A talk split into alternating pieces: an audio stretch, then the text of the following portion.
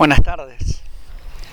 En un día muy especial para nuestra patria, en un día muy especial para nuestra patria en el contexto de todo el mundo, de lo que estamos viviendo y sufriendo como, como humanidad.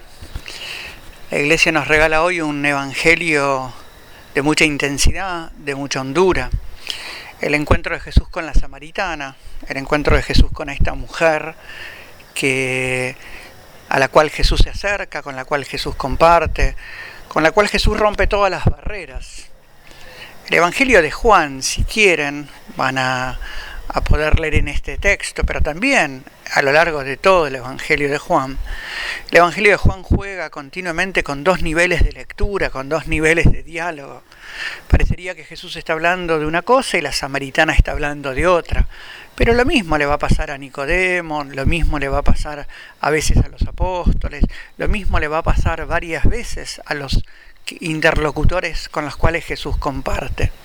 Jesús está hablando en una hondura y la gente, el, interlocutor, que el Evangelio de Juan lo hace a propósito porque es nosotros los lectores, eh, terminamos como pidiéndole al Señor cosas como más concretas. Bueno, a ver, eh, ¿cómo me vas a poder dar agua si no tenés ningún cubo para sacar agua de este pozo?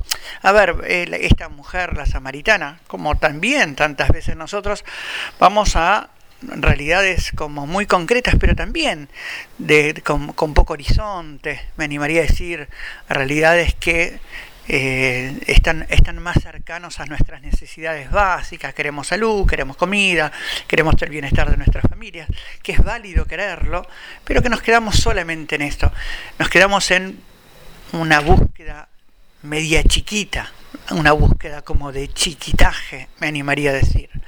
Y Jesús va haciendo con la samaritana, como también con nosotros los lectores de este texto, como un itinerario que la lleva a proclamar a ella y a proclamar también al pueblo samaritano que después lo escucha, tú eres el Mesías. ¿No?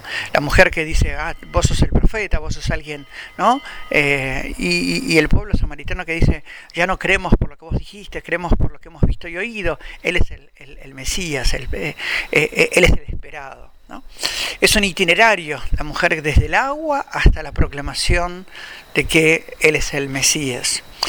Esta mujer, si quieren, fíjense, con la cual Jesús se sienta a hablar, algo escandaloso para el pueblo judío, desde varios elementos. Escandaloso que Jesús hable con un samaritano, mucho más escandaloso si es una mujer samaritana, y mucho más escandaloso si se sientan en el mismo nivel, si se sientan los dos en el borde del pozo.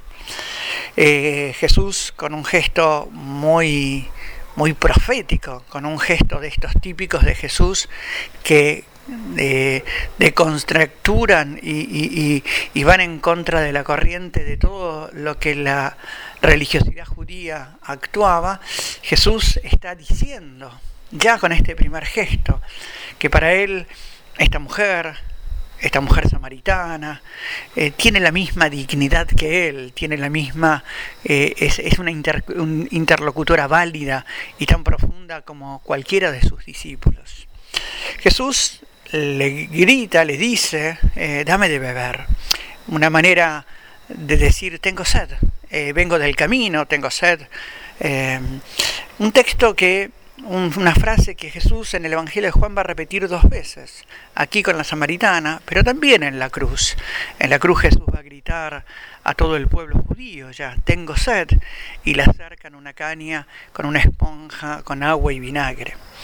Jesús tiene sed, y me parece que es interesante porque nosotros seguimos a Jesucristo, a ver Jesús, el Maestro que nos dice síganme, también nos enseña que la sed es parte de nuestro camino. Y yo me quiero detener hoy un poquito en esto.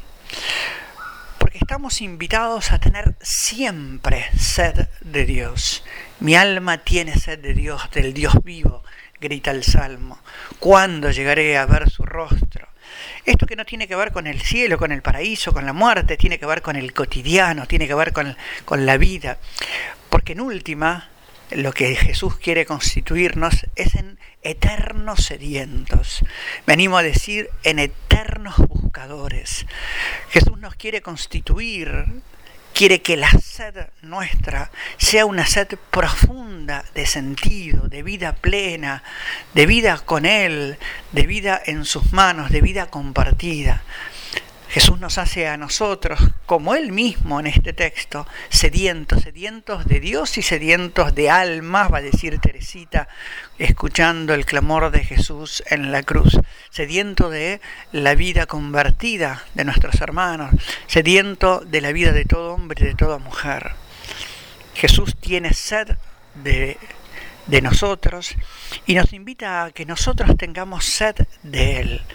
Esta actitud profunda con la cual hoy el Evangelio de Juan nos provoca a preguntarnos si nosotros, al igual que la samaritana, no nos habremos quedado en el chiquitaje de los siete maridos, no nos habremos quedado en el chiquitaje de una religiosidad o de una imagen de Dios que nos conforma, de una imagen de Dios que nos satisface, de una imagen de Dios que en última no es el encuentro con el Dios vivo, de una imagen de Dios que no nos provoca, no nos desafía, no nos lanza hacia, hacia Dios y a los hermanos. Podríamos preguntarnos si seguimos teniéndose de Dios, si somos verdaderos y eternos buscadores. Podríamos preguntarnos si en nuestra vida, cómo se manifiesta la búsqueda de Dios. Podríamos preguntarnos si nuestra cotidianidad tiene características de que nosotros no queremos contentarnos con los maridos, queremos contentarnos solo con él. No queremos contentarnos con ningún chiquitaje. tenemos sed de ti, Señor, del Dios vivo. Tenemos sed del Dios verdadero.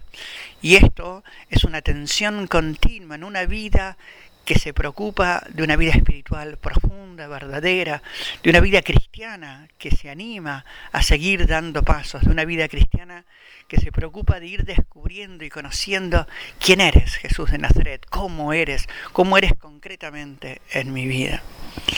Ojalá que este texto de la Samaritana nos aliente y nos capacite a buscar siempre, que no tengamos miedo de esta sana insatisfacción, no la insatisfacción depresiva, esta insatisfacción inconformista, caprichosa y egoísta, sino la sana insatisfacción del de que desea, el que desea todo, porque desea Dios, el que desea ser totalmente de Él, el que desea ser verdaderamente hijo.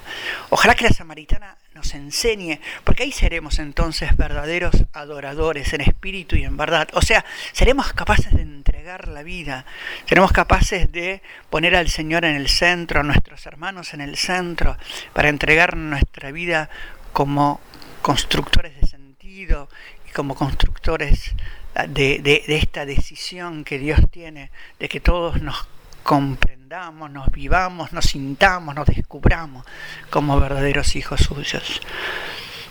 Venimos a decir un mensaje final, no temamos eh, en este tiempo difícil de la Argentina y del mundo, como decíamos al inicio, no temamos, seamos atentos, precavidos, responsables, eh, estemos atentos a las necesidades de nuestros hermanos, que surja en los momentos de crisis lo mejor nuestro, que en los momentos de crisis surja eh, los valores más profundos nuestros como pueblo, como familia, como personas. Que en estos momentos de crisis surja la mirada hacia el otro y no que nos encerremos, hagamos muros más altos para defender nuestra vida y nuestra seguridad y nuestro bienestar.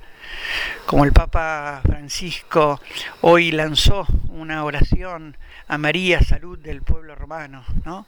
Eh, lanzó esta oración que podemos rezar todos juntos, que la podríamos encontrar en cualquier canal de internet eh, que el Papa hoy lanza. Recemos juntos a la Virgen para el fin de esta pandemia y recemos juntos a la Virgen para que nos haga verdaderos sedientos de Jesucristo. Que así sea.